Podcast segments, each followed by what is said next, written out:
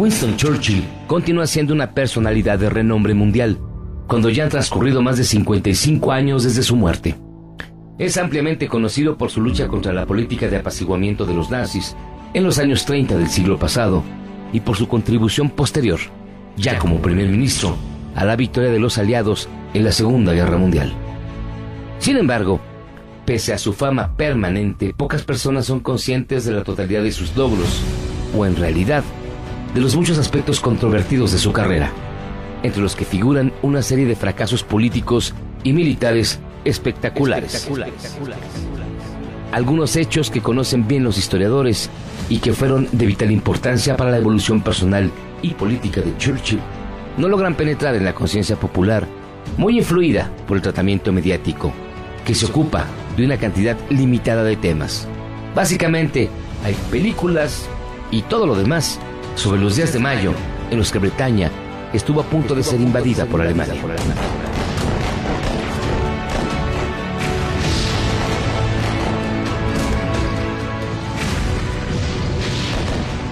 Yo soy José Luis Guzmán Miyagi y ahora vamos a escudriñar, sin perder un solo instante, una vida larga y portentosa. Vivió hasta los 91 años, llena de éxitos fulgurantes, como su fuga de un campo de concentración africano en 1900 o la batalla de Inglaterra en 1940, y estruendosos fracasos, como la carnicería de 250.000 australianos y neozelandeses en el Gallipoli de 1915.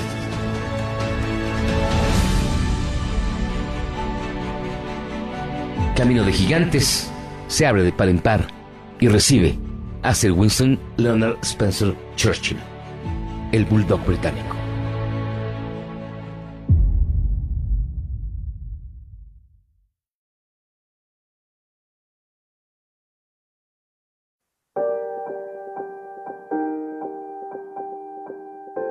La imagen de Winston Churchill como primer ministro, gordito, rozagante, apoyado en su bastón, haciendo el signo de la victoria y con un puro en la boca, es la más emblemática del gran político británico. Pero apenas es una cara de un personaje totalmente poliédrico, no solo hasta lo inesperado, sino incluso hasta lo desconcertante.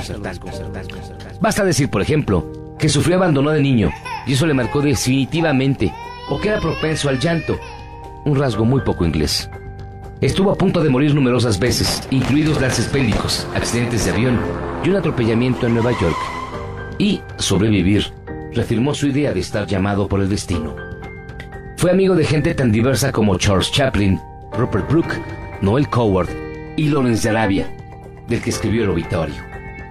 Se adelantó al cuidado de los animales, aunque de joven cazó un rinoceronte blanco y varios leones.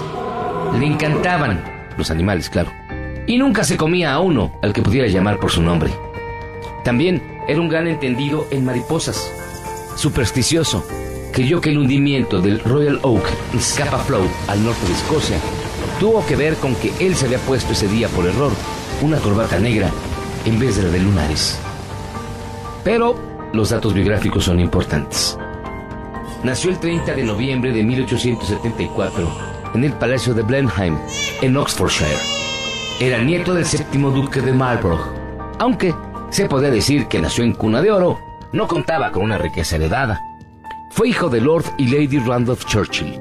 Él, un prometedor político conservador, y ella, estadounidense, de una belleza superlativa llamada Jenny Jerome.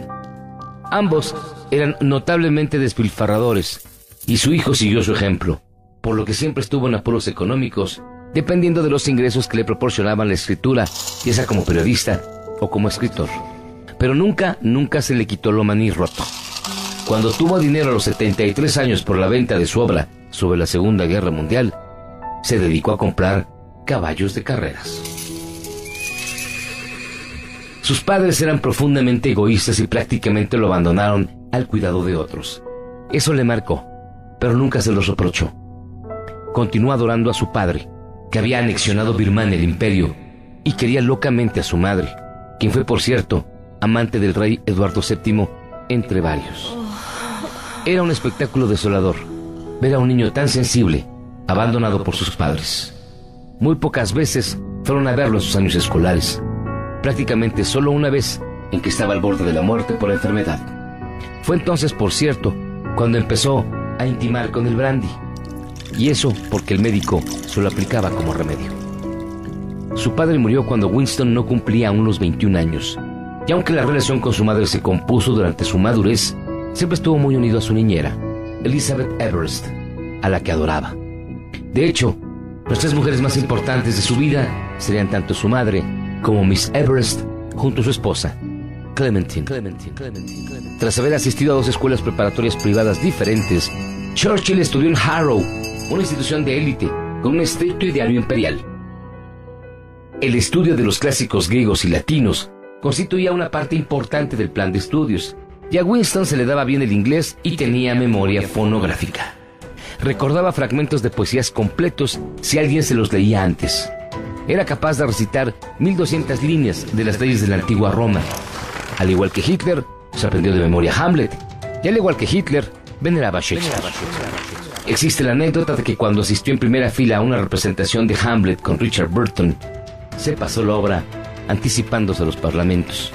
De hecho, Richard Burton terminó odiándolo. Terminada la escuela, en lugar de ir a la universidad, Winston Churchill se alistó en el ejército.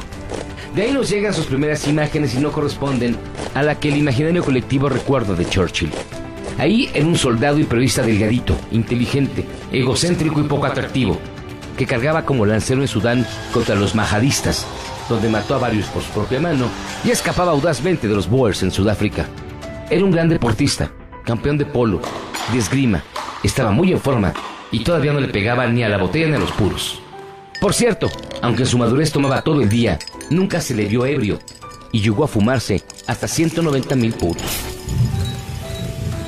Pero ya de joven manifestaba esas características que como hilo de un tapiz podemos seguir a lo largo de sus 90 años de vida. Una es el coraje. Su coraje físico mezclado con su coraje moral.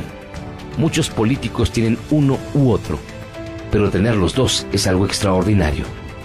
Otra área central era su pasión. El motor de Churchill eran sus emociones, algo muy raro en un británico, y más en un aristócrata inglés como él. No le importaba llorar en público.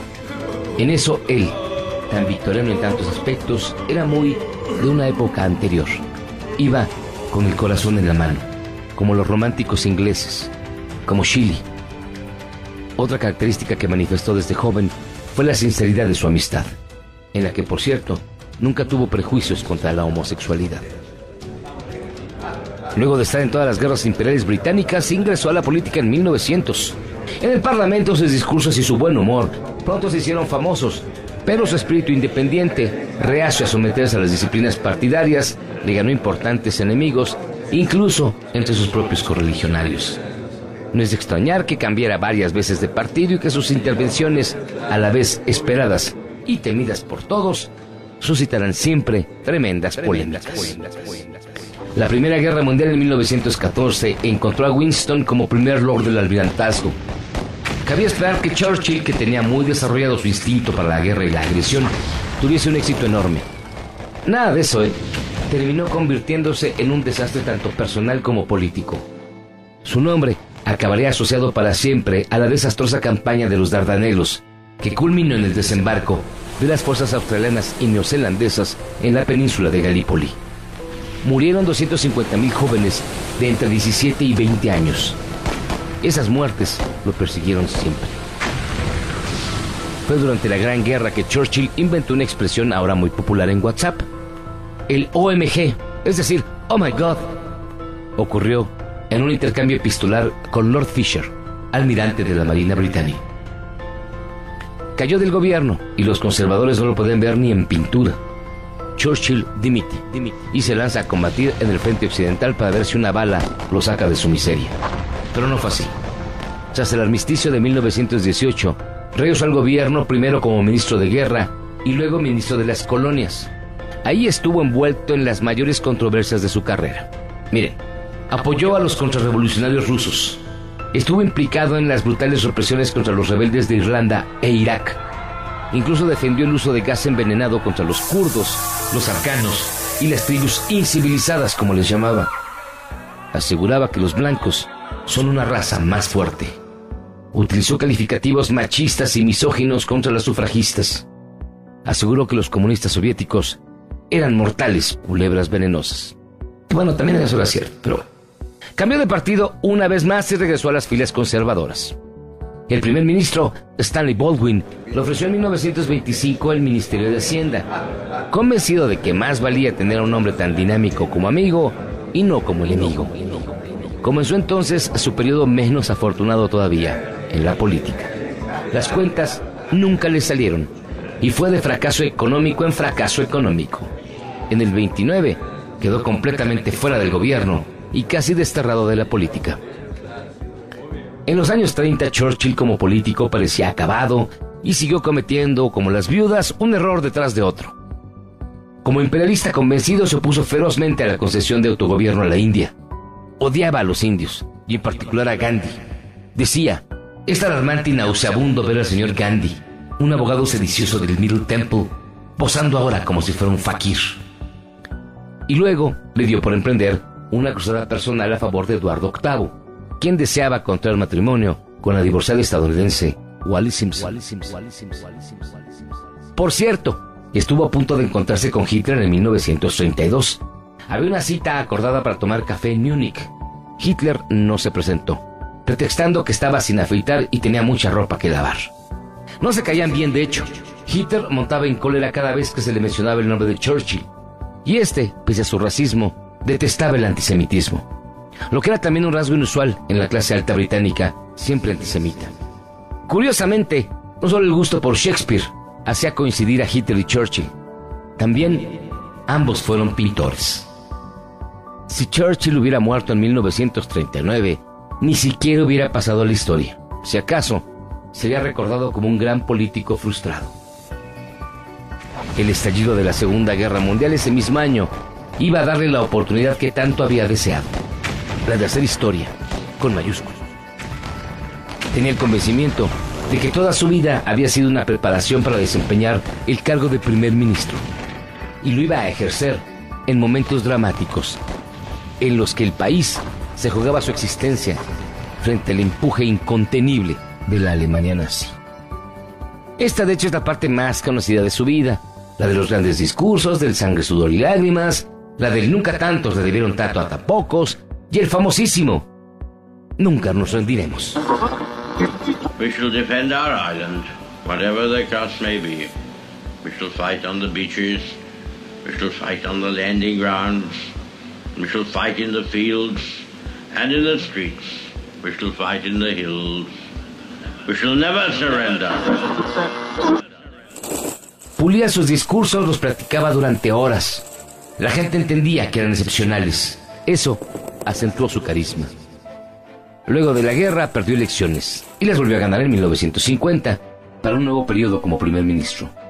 Luego, luego, se retiró de la política y falleció en enero de 1965, en un mundo completamente diferente al que le había visto nacer. Murió en plena bitlemanía. Por cierto, el segundo nombre de John Winston Lennon se lo puso su madre Julia en homenaje a Churchill.